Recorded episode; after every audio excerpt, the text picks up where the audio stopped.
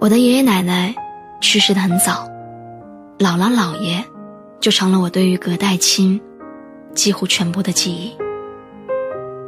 姥姥家的楼前有两排梧桐树，打我记事儿的时候开始就枝繁叶茂。每到夏天，遮天蔽日的梧桐树总是人们纳凉的好去处。如今几十年的时间已经过去了，不管旁边的道路还有门店。在发生着怎样的变化？楼下的那两排梧桐树，却仿佛永远可以屹立不倒。我的姥爷是一个老公安，有着老党员固有的廉洁正气。他从来没有利用过自己的权利，为自己或者儿女谋过任何利益。他也是一个不愿意太多表达自己感情的人。小的时候，我总觉得。他这样实在是太严肃古板了，我不想跟他多讲话。除了过年的时候拜年、磕头、发压岁钱之外，我跟他基本没什么话可说。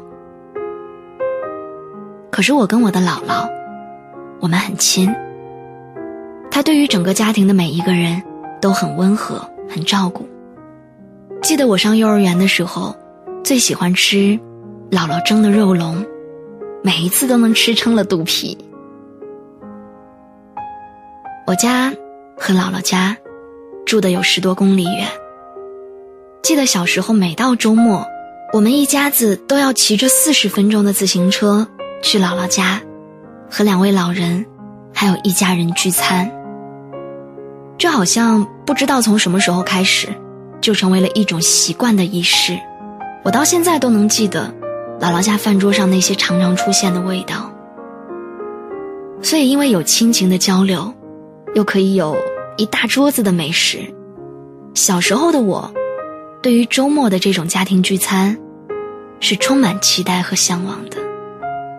我觉得那种时刻很好玩儿，也很美好。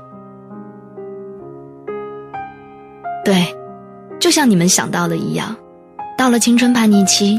我对十几年的家庭聚餐模式开始有了厌倦，我感觉好像十几年如一日，每一次回家聚餐都是那几道菜，一成不变，感觉自己已经吃腻了。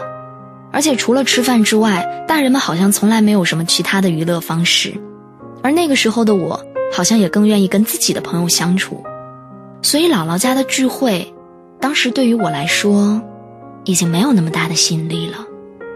甚至让我感到无聊。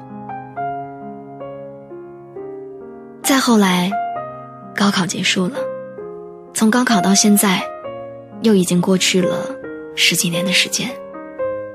这十几年的时间，我基本都是一个人在异乡度过的，和亲人，和我的姥姥姥爷聚少离多。我也从一个青涩少年，步入了而立之年。我从一个小男生，渐渐变成了一个男人，而在这十几年的时间里，两位老人的身体每况愈下。老爷做了几次心脏搭桥手术，但即使这样，状况也越来越糟。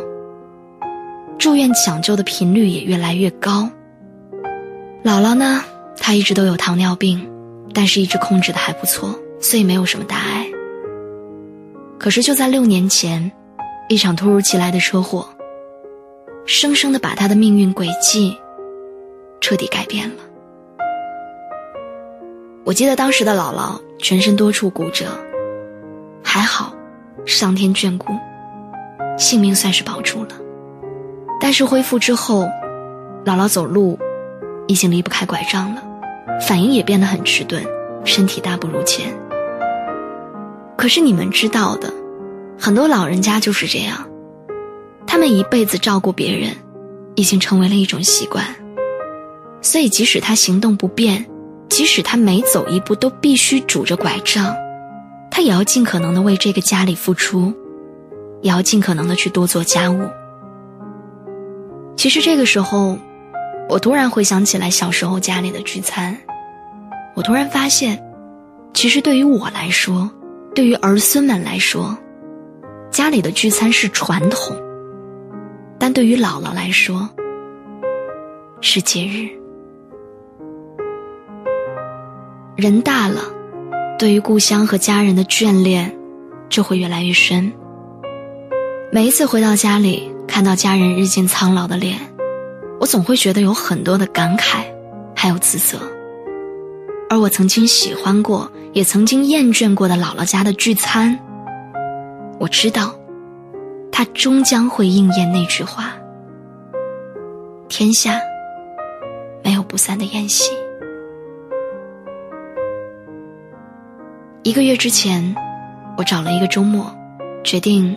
回家看看。电话联系了家里之后，妈妈告诉我说，姥姥的身体状况最近急转直下。于是我急着回去看望她。我眼前的这个人，他的身体变得很虚弱，生活已经不能自理，意识时而清楚，时而模糊。还好。我看望他的那天，他还认得我，叫出了我的名字，而这也让我对他的病情好转，抱有了一点点希望。回家的日子总是很快，还没来得及停留，就又要匆匆告别。回到北京之后没几天，妈妈打电话，让我帮姥姥买轮椅，而我，也为能有机会。尽那么一点点的孝道，感到一丝欣慰。可是，其实，在我的心里，我并不愿意接受姥姥即将离不开轮椅的事实。前几天的十一长假，我又赶紧回家看望姥姥。本来已经在前不久病情好转出院回家，可是最近她总是说下腹部很痛，于是带她去检查，才发现她又得了阑尾炎。其实阑尾炎对于正常人来说是一个再小不过的病。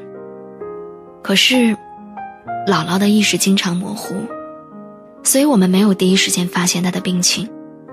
到医院检查之后才发现，他的阑尾已经溃烂，已经不可以再做手术了，所以只能暂时保守治疗。每天打吊瓶，不能进食。其实以后有机会可以手术。但按照他现在的体质，也会有很大危险。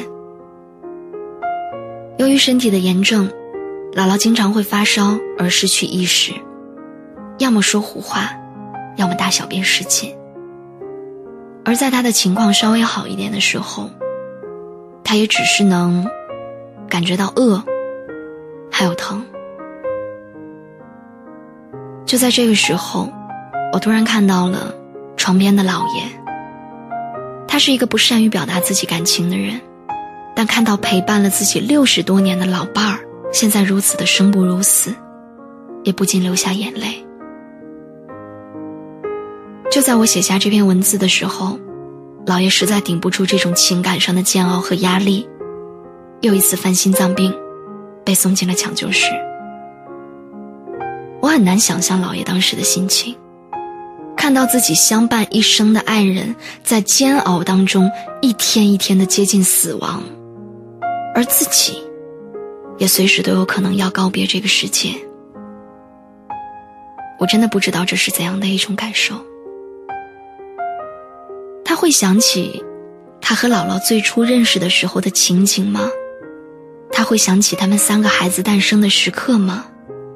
在他的脑海里，又有哪些？关于自己老伴儿的片段，是挥之不去的呢。如果真的有一天，如果姥姥走在了他的前面，那还有什么盼头可以支撑他活下去呢？想到这里的时候，我仿佛感受到了一部电影进行到高潮时所传递的种种复杂又深邃的情绪。让我不得不站在主人公的角度去身临其境的思考，然后试着为这种情绪的升华找到一个出口。如果这个时候还要坚持自己是一个无神论者，那结局注定会是悲伤的。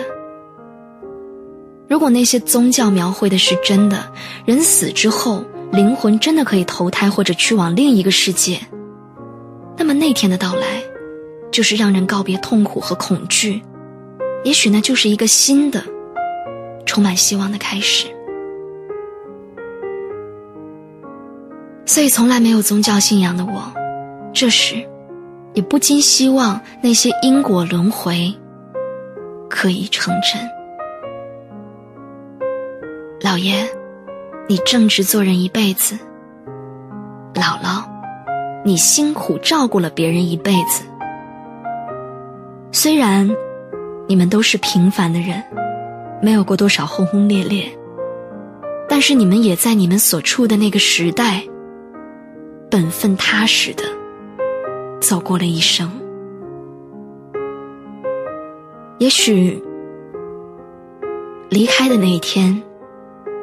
对于你们来说已经不再遥远，但我相信，你们会有一个好的去处。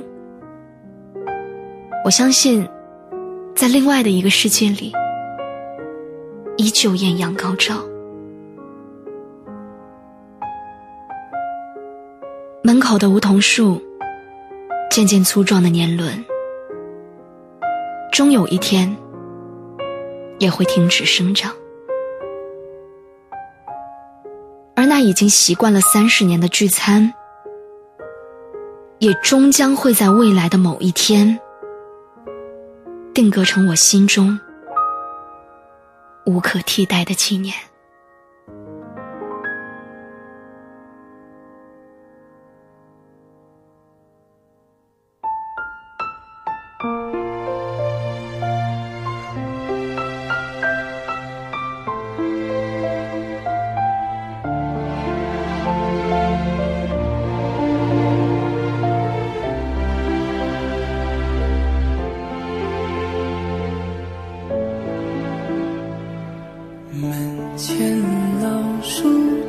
新芽，院里枯木又开花，半生存了好多花，藏进了满头白发，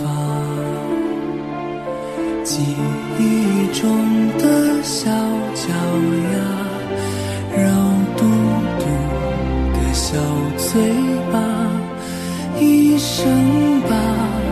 交给他，只为那一声爸妈。时间都去哪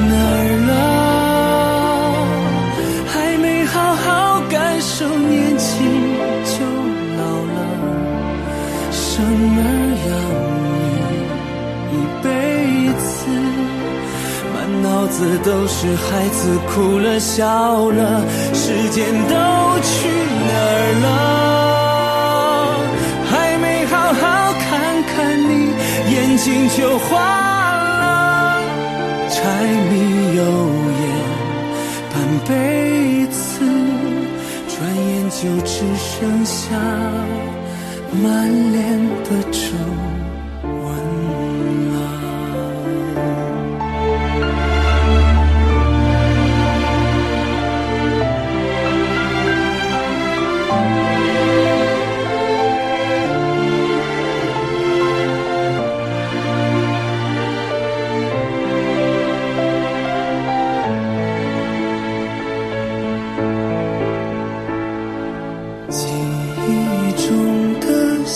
脚丫，肉嘟嘟的小嘴巴，一生把爱交给他，只为那一声爸妈。时间都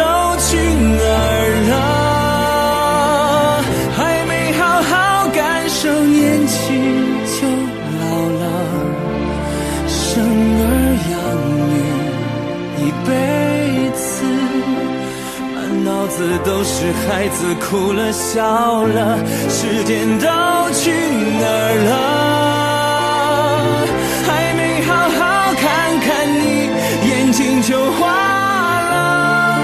柴米油盐半辈子，转眼就只剩下满脸的皱纹。